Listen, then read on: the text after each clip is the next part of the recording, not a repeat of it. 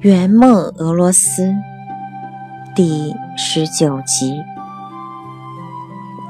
作者顶呱呱，演播每逢佳节。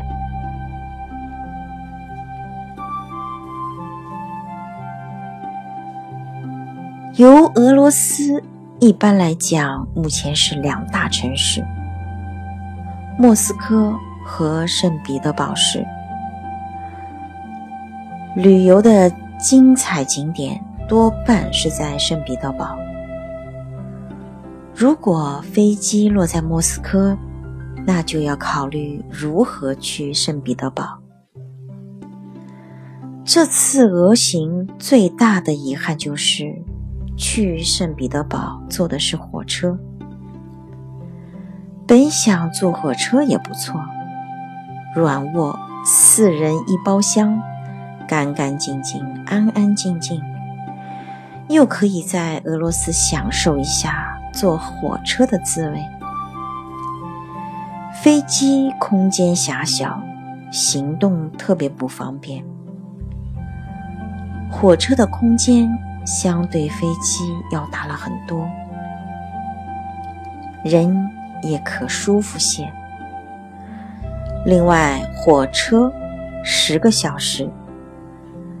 上车就睡觉，既能好好睡一觉，又节省了旅途的时间。把睡宾馆的时间挪到了火车上，睡软卧，哪能不是？到哪儿不都是睡吗？唉，可没想到，收到导游发来的微信。请带好铁丝，火车上有小偷。就这一条微信，让你在出发前就有点就有点忐忑了。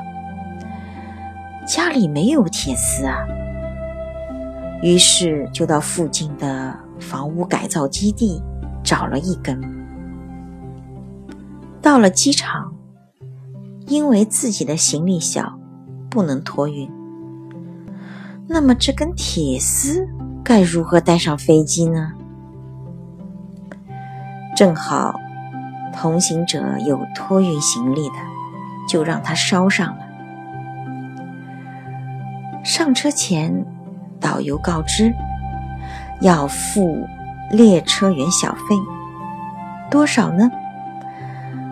到列车上问了再告诉大家。从来没听说过乘火车还要付小费的，小费的价格还不一样。去圣彼得堡小费是每人二十五卢布，可没想到回来居然涨价了，每人四十卢布。付了小费，应该说服务应该不会错了吧？错，上了车见列车员的面就一次，那就是收小费，然后就再也见不到了他的尊容了。进了软包，你就更生气了。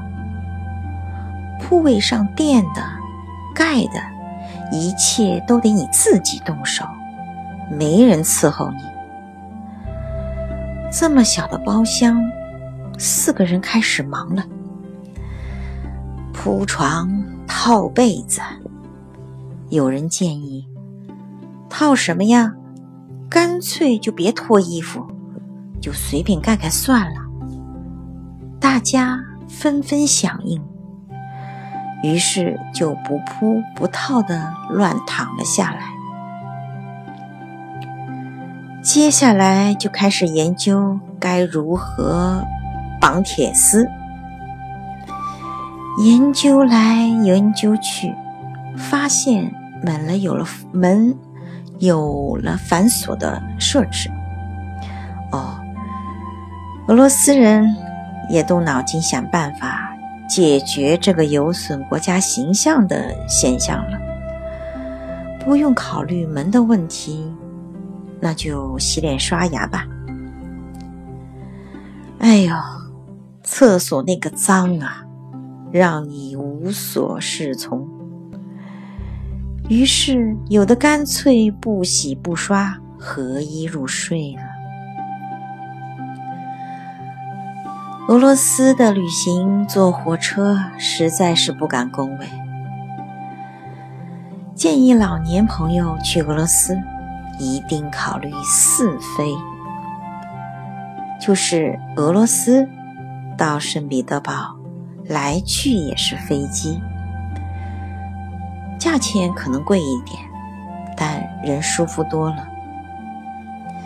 另外告知，开水有的。可以泡方便面，但你的你得自己动手，也是没人伺候。顺便在博客上发了两张软卧里的照片。